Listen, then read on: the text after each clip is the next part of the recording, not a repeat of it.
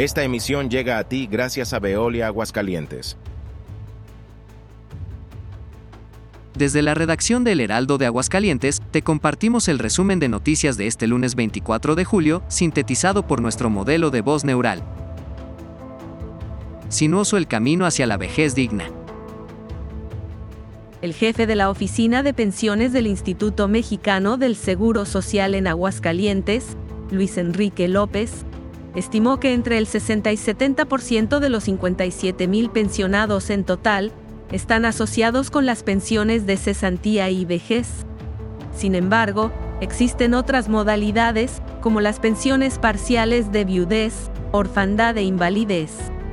Según la Ley 73, los asegurados necesitan tener al menos 500 semanas cotizadas y haber cumplido 60 años de edad para solicitar la pensión por cesantía y 65 años para la de vejez.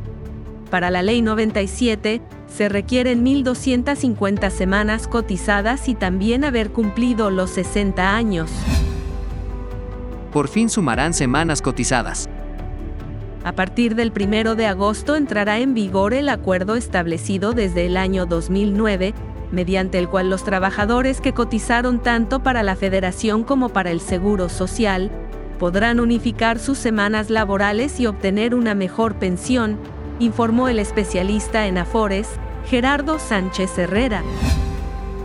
Llegarán bicis eléctricas de China el jefe del Departamento del Sistema Integral de Transporte Multimodal de Aguascalientes, SITMA, Juan Luis Serna, anunció el desarrollo de un novedoso prototipo de bicicleta pública eléctrica que busca impulsar la movilidad sostenible en la ciudad. La iniciativa tiene como objetivo lanzar este nuevo servicio durante el año 2023, beneficiando así a los habitantes de Aguascalientes con una alternativa de transporte ecológica y eficiente. El plan piloto de implementación iniciará con 20 bicicletas en la Coordinación General de Movilidad, donde el personal realizará pruebas para evaluar su factibilidad, operatividad y eficiencia dentro del complejo Tres Centurias. Posteriormente, en una segunda etapa, se prevé ampliar el servicio al centro de la ciudad. Finalmente, en una tercera etapa, se planea extender la disponibilidad de bicicletas públicas a toda la capital de Aguascalientes. Angustia por jóvenes desaparecidos. La desesperación ha comenzado a hacer presa a familiares de dos jóvenes originarios del municipio de Pabellón de Arteaga, que se encuentran desaparecidos, sin que hasta el momento se tengan noticias de su paradero.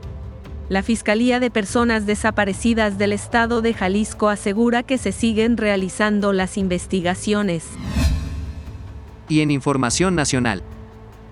Alarma llegada de petróleo crudo a Matamoros, vendría de derrame. Justo cuando especialistas advierten por la expansión sin control de un mega derrame en la sonda de Campeche, Playa Bagdad, uno de los principales destinos turísticos de Tamaulipas, empezó a ser afectada por la llegada de chapopote. De acuerdo con administradores de la playa, se trata de hidrocarburo, posiblemente petróleo crudo, que las corrientes marinas y los fuertes vientos han arrastrado desde zonas de plataformas de Pemex en costas de Veracruz o Campeche. Estas y otras noticias están disponibles en heraldo.mx y en nuestra edición impresa.